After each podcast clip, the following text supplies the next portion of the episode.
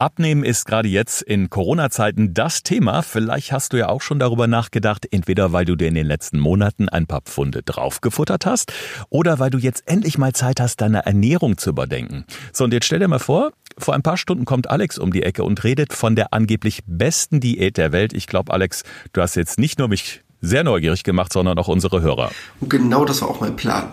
Ähm, ich finde es nämlich ganz wichtig, dass man auch mal über den Tellerrand hinausschaut und auch mal guckt, was in anderen Ländern so gerade on vogue ist. Und gerade die USA ist halt auch ein ziemlich großer Vorreiter. Und die Dash-Diät, auf die wir gleich näher eingehen wollen, ist jetzt achtmal in Folge von einem Gremium von 38 Personen, bestehend aus Medizinern, Ärzten und Ernährungswissenschaftlern, zur besten Diät gewählt worden. Also musste etwas dran sein. Gesund gefragt Fünf Tipps für deine Gesundheit mit TV-Reporter Thorsten Slegers und Personal Trainer Alexander Nikolai. Ich habe mich ja wirklich schon mit vielen Diäten beschäftigt, aber diese Dash-Diät, die hat mir wirklich bis vor ein paar Tagen noch gar nichts gesagt. Und klär uns doch zunächst mal auf, Alex, dieses Dash, diese Abkürzung, also D-A-S-H geschrieben, wofür steht das eigentlich? Also erstmal, um es klassisch auszudrücken, Dietary Approaches to Stop Hypertension. Also ein ernährungsbedingter Zugang, wie man Bluthochdruck senken kann. Das war eigentlich mal die Idee dahinter. Das heißt, Mediziner haben sich zusammengesetzt und sich überlegt, wie kann ich etwas gegen Bluthochdruck tun. Die Diät, die dabei rauskam, hat halt wirklich nur diesen Sinn, genau dieses Phänomen zu bekämpfen. Aber es gab sehr, sehr positive Nebeneffekte, dass es den Leuten wesentlich besser ging als vorher, dass sie wesentlich gesünder waren, wesentlich fitter und dass sie alle durch die Bank weg Gewicht reduziert haben. Mhm. Jetzt haben wir beide schon über viele Diäten gesprochen, nicht nur im Podcast, auch schon für diverse äh, Fernsehformate. Ähm, bei vielen Diäten ist es so, man nimmt viel ab, inklusive dem Risiko, muss man sagen, rasant wieder zuzulegen, wenn nämlich der böse Jojo-Effekt kommt. Nun ähm, ist Dash ja, wie ich das so verstehe, keine klassische Diät, sondern eher eine Umstellung der Ernährung. Ähm, ja, zielführend, klar, du sagst schon, es soll gesünder werden und den Blutdruck senken. Was gibt's noch für Ziele? Also die grundsätzliche Idee, die da dabei dahinter war, diesen Blutdruckbereich zu senken, geht natürlich damit einher, dass ich allgemein etwas für meine Gesundheit tue. Was aber der positive Nebeneffekt davon war, ist, dass wenn ich es schon schaffe, gesünder, fitter zu sein, meinen Bluthochdruck zu senken, dass ich auch den Jojo-Effekt verhindern kann. Denn man hat Studien dazu gemacht, dass die Leute, die die Dash-Diät anwenden, auch danach keinen Rückfall hatten. Das ist ein ganz entscheidender Aspekt. Mhm. Wer sich jetzt so ein bisschen mit der Ernährung beschäftigt, der weiß natürlich, esse ich weniger Fett, weniger Cholesterin, dann wirkt sich das natürlich positiv auf den Blutdruck aus. Ähm, aber dieses Ziel haben ja auch andere Ernährungsformen. Also auch wenn ich äh, beispielsweise Intervallfasten mache, da gucke ich ja auch, dass ich so gute Sachen in mich reinschaufel. Hat denn das Kind hier nicht einfach nur einen anderen Namen bekommen, um vielleicht wieder äh, ja präsenter zu sein und besser beworben werden zu können? Oder denkst du, das ist berechtigt? Also natürlich ähm, gibt es immer gewisse Formen von Ernährungsbereichen, sobald es um gesunde Ernährung geht, wo sich gewisse Bereiche überschneiden. Was ich aber erstmal grundsätzlich gut finde an der Dash steht, dass sie nichts verteufelt. Dass sie nicht sagt, oh Gott, du darfst das absolut überhaupt gar nicht essen oder wehe, du nimmst das zu dir, dann wirst du unfassbar dick, sondern sie sagt, okay, ich gebe dir einen Rahmen vor, in dem du dich bewegen kannst, was du zu dir führen darfst, mit sehr, sehr einfachen Regeln. Natürlich einige Sachen möglichst stark zu reduzieren, aber sie ist dadurch extrem leicht umsetzbar und hat eine ganz hohe Alltagspraktikabilität, dass du sagen kannst, ich kann das super einfach in meinen Alltag umsetzen. Und das finde ich mal einen sehr guten Zugang zum Thema Diäten, was sonst leider oft nicht der Fall ist. Absolut, denn ich glaube, das ist so die größte Hürde, die eigentlich jeder von uns nehmen muss, äh, dass das ganze Ding im Alltag umzusetzen ist, weil wenn ich mir vorstelle, ich muss äh, Pülverchen mitschleppen, irgendwie mit Wasser verrühren oder sonst was tun und kann das im Büro schlecht machen oder unterwegs, dann halte ich das vielleicht eine Woche durch und dann ist die Motivation irgendwann ja auch futsch. Jetzt habe ich im Zusammenhang mit der Dash-Diät aber auch gehört, dass Salz schon so ein bisschen verpönt ist. Äh, und ähm, ist das so ein No-Go oder sagt man einfach nur deutlich reduzieren? Deutlich reduzieren, weil ganz viele Leute denken vielleicht, ach, ich nehme gar nicht so viel Salz zu mir. Aber so als grobe Idee, nur eine Fertigpizza hat schon den dreifachen Tagesbedarf an Salz, den du wirklich benötigst. Nur mal so als Gedankengang, was Fertiggerichte und Co. angeht, wo Leute vielleicht sagen, ja, die schmeckt ja gar nicht salzig oder Co., sondern nein, das ist schon ein riesen Geschmacksding, was damit eingebunden wird. Und wenn man schafft, Salz zu reduzieren, kann ich auch ganz stark etwas dafür tun, mein Übergewicht zu reduzieren, was vielen Leuten, glaube ich, gar nicht so unbedingt klar ist. Das ist interessant. Das wäre nämlich jetzt die äh, Frage gewesen.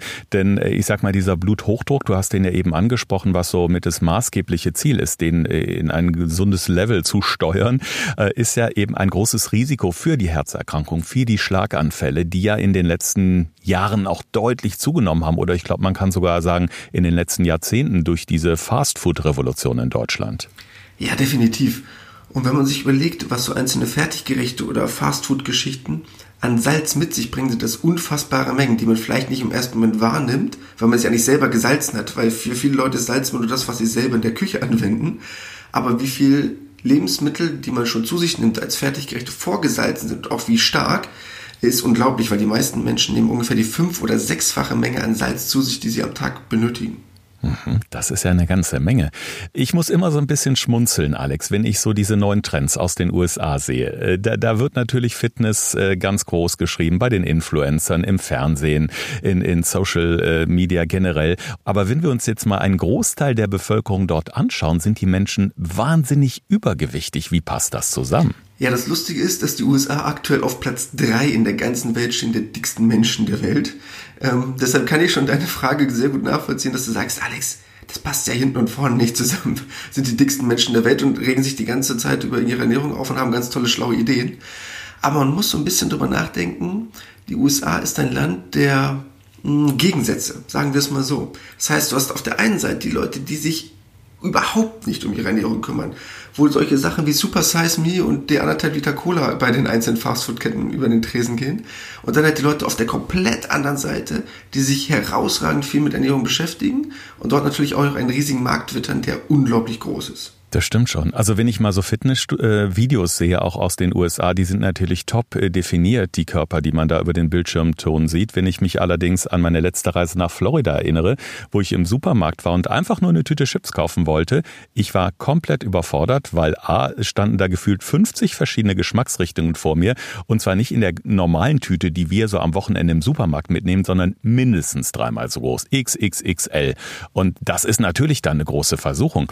Aber wenn USA auf Platz drei der dicksten Menschen ist, dann wollen wir natürlich auch wissen, wo steht Deutschland aktuell? Hm, das ist ein relativ schmaler Grad, weil man muss halt dabei sehen, welche Industrieländer alle betroffen sind. Deutschland schafft es aber auch schon unter die Top 15. Ui. So, das ist je nach Studie, wer das gerade aufgelegt hat, aber so 10 bis 12 bis 13, da sind wir gerade aktuell unterwegs.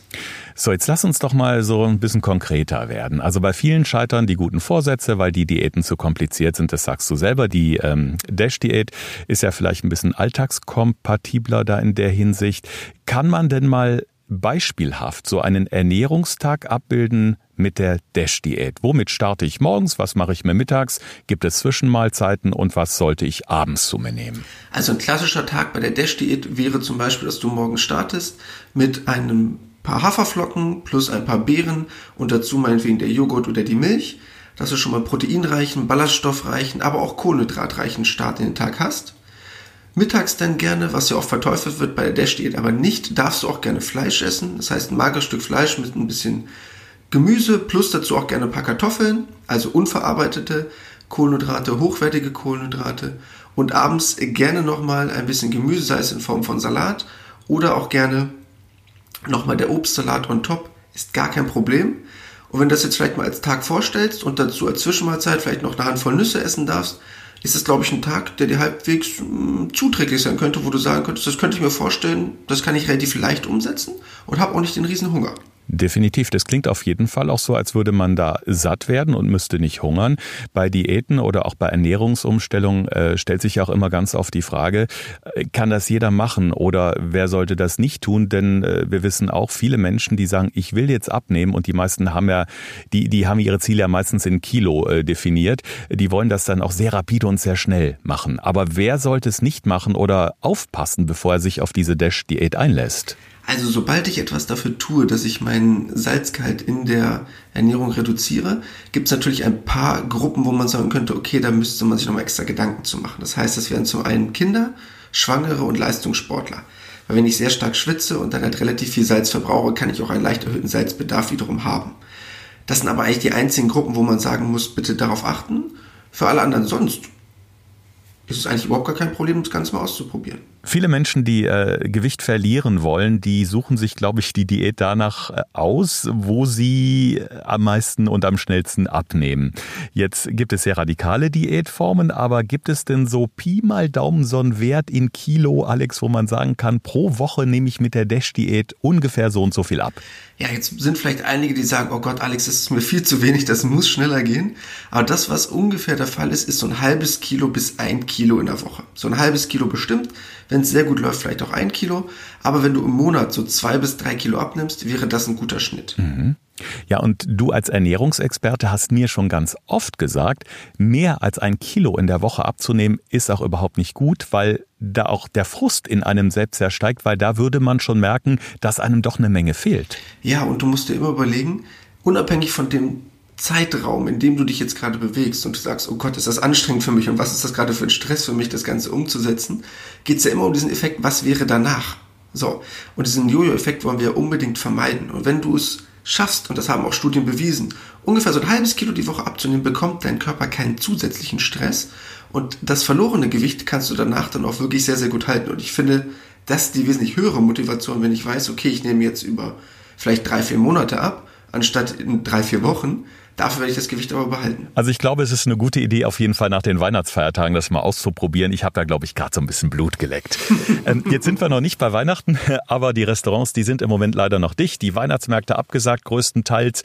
Ähm, und wir wollen jetzt mal zusammenfassen. Quasi im Fazit gibt es jetzt von Alex die fünf besten Tipps für deine Gesundheit. Thorsten fragt, Alexander antwortet.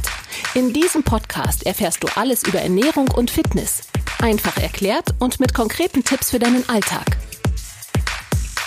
Erster Tipp, Vollkorn bitte. Ganz entscheidend, ruhig über den Tag verteilen. Fünf bis sechs Portionen an Vollkorn perfekt über den Tag. Das heißt entweder im äh, gesunden Vollkornbrot oder auch im Müsli. Geht beides. Also die Form egal. Genau, das könnte das Müsli sein, könnten die Haferflocken sein, das Vollkornbrot. Solange es vollwertig ist, perfekt.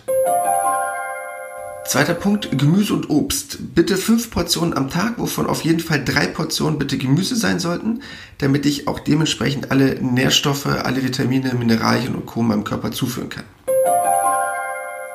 Thema Proteine.